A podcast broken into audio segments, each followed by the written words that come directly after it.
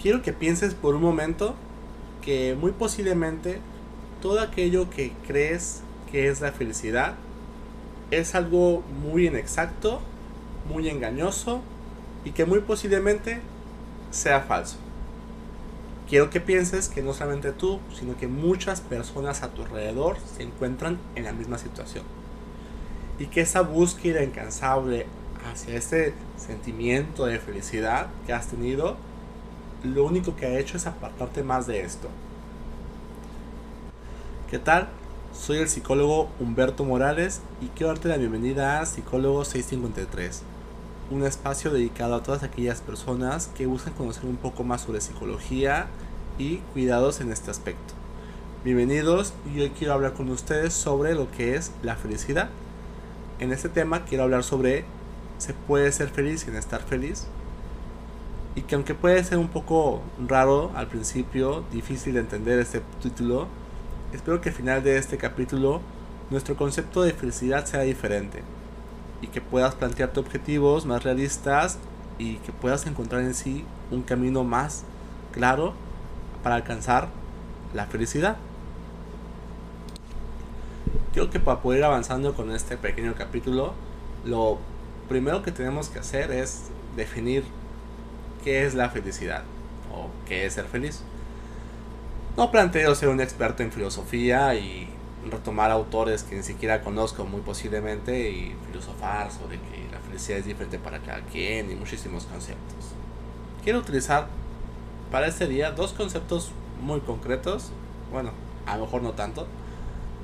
Uno, quiero que conozcamos la felicidad, te la presento como un sentimiento, como una sensación agradable eh, que cuando está presente, wow, podemos hacer maravillas, nos hace sentir pues muy bien, nos impulsa a hacer muchísimas cosas y pues por lo mismo, al ser tan agradable, pues es algo que las personas buscamos constantemente. Entonces, es eso.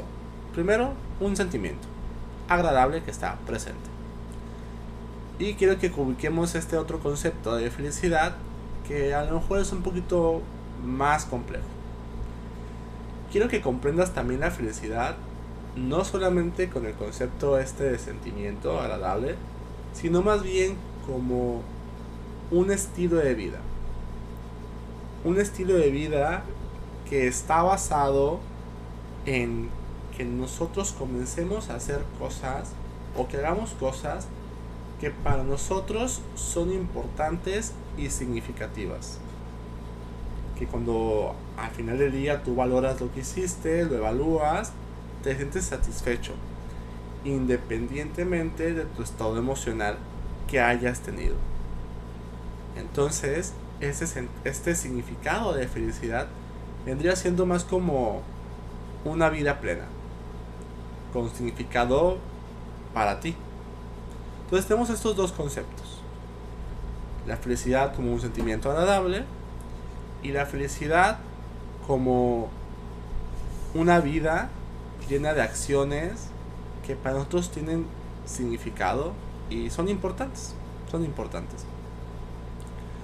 Lógicamente, muchas de las veces es complicado llevar a cabo esta vida plena esta vida con significado, con importancia para nosotros, porque a veces nuestro estado de ánimo no lo permite, o mejor dicho, no lo hace nada fácil. En muchas ocasiones hemos sentido como un desánimo, flojera, miedos, posiblemente tristezas, que nos han impedido, por llamarlo de esa manera, realizar muchas actividades. ¿Cuántos de nosotros no hemos empezado a ir al gimnasio y lo hemos dejado porque la motivación se fue? ¿Cuántos de nosotros hemos estado en clases en línea y no hemos hecho tareas o entrado a clases porque qué flojera?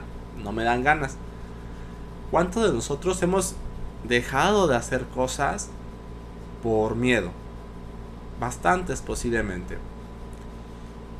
¿Y cuántas veces hemos intentado de manera a lo mejor desesperada librarnos de estos sentimientos, de este miedo, de esta tristeza, de este enojo, de este desánimo. Y también, al mismo tiempo, cuántas veces no hemos fallado al intentar quitarnos todo esto.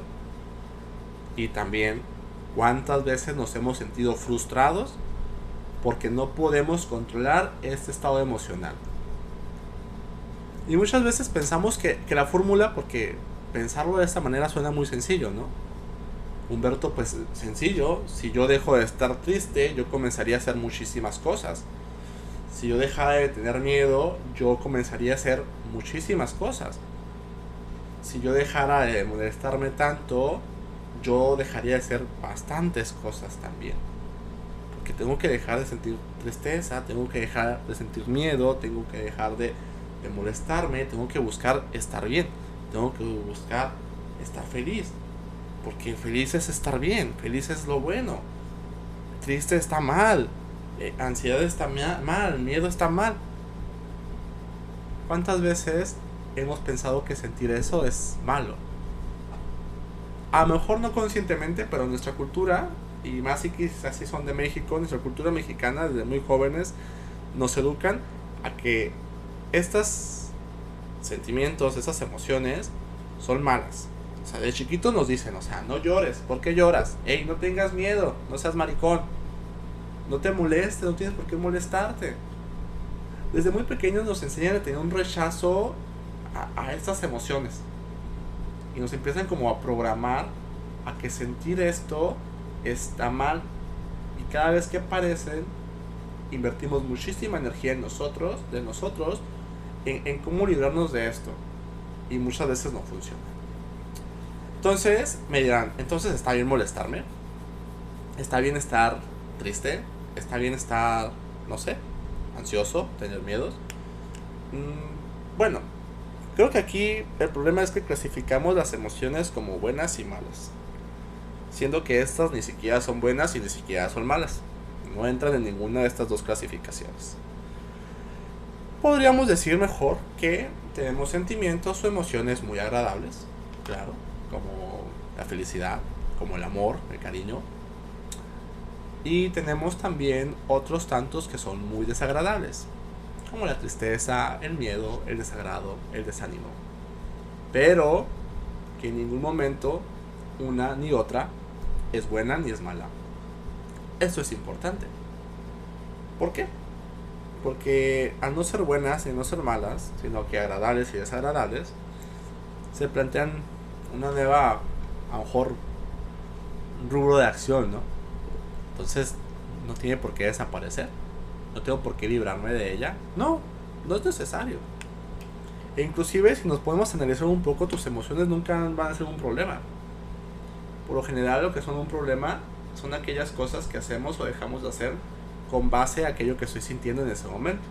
Por ejemplo, tú estás con tu pareja y tu pareja posiblemente está molesta o molesto por alguna situación en específico y te comienza a gritar, te comienza a alegar, tú puedes decir, es que te molestas y, no me gusta que te molestes. Ahí viene esa frasecita, ¿no? No, no, no, no. Aquí hay dos cosas que hay que saber di discernir y diferenciar. Una cosa es lo que yo estoy sintiendo y una cosa es lo que yo estoy haciendo.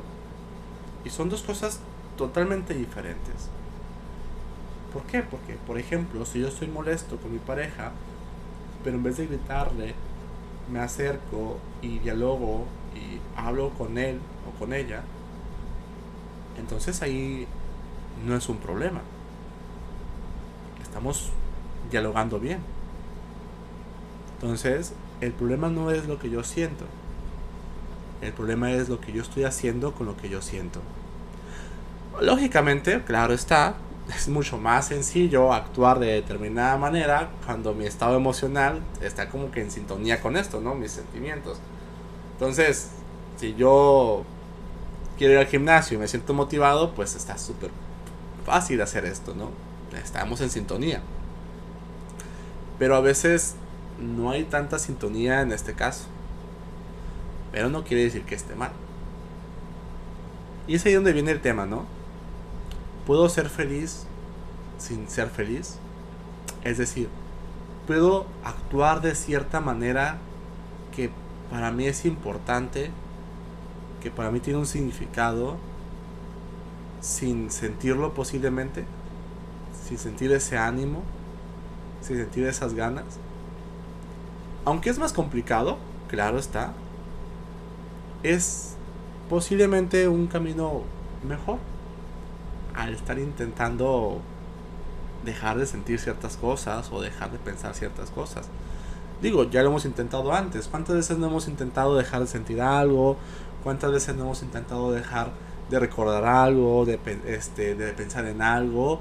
¿Y, y cuántas veces hemos fallado? Posiblemente no sea el mejor camino. Entonces, no quiere decir que las emociones se tengan que ahí dejarlas estar como si nada. Las personas aprendemos a regularlas, bajar un poco su intensidad cuando es posible. Pero no es como que vayan a desaparecer. Y no porque estén ahí es algo que esté mal. Entonces, creo que a lo mejor más allá de plantearnos cómo, cómo eh, sentirme bien, sentirme feliz, sentir este sentimiento de bienestar emocional, por así llamarlo, ¿sí? Creo que a lo mejor podrías preguntarte qué es aquello que necesito comenzar a hacer para ser feliz que son aquellas cosas que me gustaría retomar, aquellas cosas que he dejado, aquellas cosas que posiblemente sé que son importantes, pero que he dejado de hacer porque mi estado emocional creía que no me lo estaba dejando. Claro, ahora quien me diga, no Humberto, o sea, yo no puedo, o sea, de plano el miedo me rebasa y yo quiero ser esto y, es muy complicado. Bueno, pues si vamos de 0 a 100, claro que es complicado. Imaginemos por un momento que queremos ir al gimnasio. Y que nuestro objetivo de gimnasio, no sé, nos gusta hacer pierna, ¿no? Y somos bien chingones haciendo pierna. O éramos bien chingones, ¿no? A lo llevamos mucho tiempo sin ir y hacer pierna. Y tu propósito es levantar, no sé, 300 libras. 300 libras en prensa, posiblemente. Y vas el primer día al gimnasio, después de uno o dos años sin ir, y pones 300 libras. La realidad es que dudo mucho que puedas, inclusive posiblemente te lastimes. A veces, cuando uno tiene un objetivo, en este caso, levantar 300 libras en pierna, en prensa, a lo mejor el mejor método es comenzar con algo más pequeño. Con algo que se pueda hacer. Con algo que tengas las capacidades en ese momento de comenzar a realizar. ¿Quién sabe? A lo mejor son puras sentadillas. Sin ningún tipo de peso. Puras sentadillas. O a lo mejor son desplantes. O a lo mejor inclusive para algunos puede ser el simple hecho de comenzar a caminar. ¿Quién sabe? es importante marcar un buen punto de partida. Que a lo mejor no es nuestro objetivo final, pero ya es un buen paso en la dirección correcta. Ahora, después de que ya planteaste un primer paso, que sabes que no tienes que avanzar de 0 al 100 tal cual, ahora imagínate que ya estás yendo al gimnasio, haciendo ejercicio, llevas una semana y tu cuerpo te duele y tu cuerpo te está diciendo ya no vayas. O sea, ya, o sea, de plano no puedes caminar, no puedes ir al baño a gusto, o sea, estás cansado y adolorido. En esos momentos, primera semana, no hay muchísimas ganas de ir al gimnasio, no hay muchísimo ánimo. Y aquí tú tienes dos opciones. Pues como no tengo ánimo, no voy a ir al gimnasio, como muchos lo hemos llegado a hacer posiblemente. Pero esto a lo mejor no nos acerca demasiado a nuestros objetivos o para aquello que es importante. Hay otro grupo de personas a las cuales admiro bastante en cuestión de gimnasio porque yo lo he intentado y batallo bastante. Qué hacen? A pesar de que les duele, a pesar de que su cuerpo les dice, hey, no vayas, estás cansado, te duele, van, se fuerzan a ir porque saben que van alcanzando, luchando un objetivo que para ellos es importante. Y saben que esto no se alcanza a corto plazo.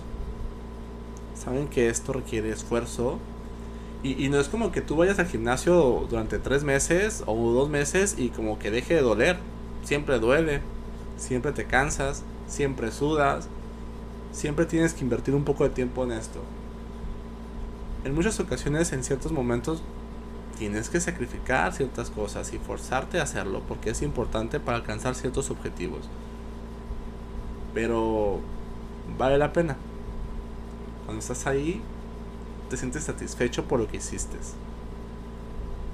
Y posiblemente este mismo ejemplo aplique para otros aspectos de la vida. Posiblemente no tienes que esperar a sentirte súper motivado no tienes que esperar a que no existan miedos. No tienes que esperar a que no haya tristeza. Posiblemente es necesario que plantees un objetivo. ¿Qué es aquello que es importante? ¿Qué es aquello que te gustaría retomar nuevamente o comenzar a hacer? Y no plantearte el cómo cambiar mi estado emocional, sino más bien el ¿Cuál es ese primer paso? ¿Qué es lo primero que tengo que comenzar a hacer para acercarme cada vez más a eso que es importante? Y lo podemos hacer a pesar de que no nos sintamos de la mejor manera. Sí, sí se puede. Entonces, vuelve la pregunta. Y el título de este capítulo. ¿Puedo ser feliz sin estar feliz. Puedo comenzar a hacer cosas que para mí tengan un significado, que para mí sean importantes, aunque en muchos momentos mi estado emocional no sea el mejor. Sí, sí se puede. Claro está, también te invito a que no busques avanzar de 0 al 100. Mejor planteate, ¿Qué es ese primer paso? ¿Qué es ese primer primera acción que puedo comenzar a hacer este día? Y si no sientes que puedas realizar eso, busca algo más pequeño. No quiere decir que nuestro estado emocional siempre va a estar de una manera desagradable. Te vas a ir percatando que conforme tú comienzas a hacer esto, comienzas a actuar con base a esto que es importante y valioso para ti, empiezas a formar una vida que para ti tiene significado, que te causa satisfacción y, ves un sentimiento que comienza a aparecer de plenitud. Obviamente eso requiere trabajo y esfuerzo. Y a lo mejor es más funcional que estar intentando controlar esas emociones. A lo mejor es más funcional que estar esperando en casa como esa luz mágica que nos dé la motivación y la felicidad para hacer las cosas. Y lo interesante de esto es que aunque las personas no pueden controlar al 100% cómo se sienten, aunque hay gente que te pueda decir lo contrario, hay algo que puedes controlar al 100%. Y aquí sí tú tienes un control total. Que es aquello que decides hacer aquello que comienzas a realizar día tras día. Eso, sin dudar a, a duda, tú tienes total control de tus acciones, lo que tú decides hacer. Planteate objetivos más pequeños. No luches con esas emociones porque ninguna es mala. Claro que sí hay agradables y sí hay otras que son muy desagradables, pero las dos son muy normales. Bueno, todas son muy normales. Plantéatelo. Posiblemente, repito, ese camino que has llevado hasta el momento no funciona. E igual, haces experimento. Posiblemente comiences con sentadillas, con pequeños acercamientos y poco a poco vas a ir avanzando. Me gustaría saber cómo te va e igual, si tienes dudas, no dudes en contactarme poco a poco. Si te interesa saber un poco más o reforzar lo que he visto y hemos hablado durante estos 20 minutos, te invito a leer el libro de Bruce Harris que se conoce como La trampa de la felicidad. Un libro en el cual basé parte de lo que hemos hablado el día de hoy. Me inspiré en este libro para hacer este capítulo. Y, te invito a que lo leas, donde vienen muchísimas estrategias, ideas, donde tú puedes este, comenzar a, practicar posiblemente este tipo de, aceptación de, emocional y, compromiso a, a, llevar a cabo una vida más saludable, más digna, más relevante para ti. Muchísimas gracias por acompañarme en este primer episodio de Psicólogo 653. Si lo que vimos el día de hoy te gustó, fue de tu interés o crees que puede ayudar a otra persona, compártelo entre tus amistades, entre tus redes sociales tienes un tema que te guste que toquemos en este pequeño podcast, con mucho gusto lo puedes mandar por mensaje en mis redes sociales y te estaré esperando en los próximos días en mi siguiente episodio.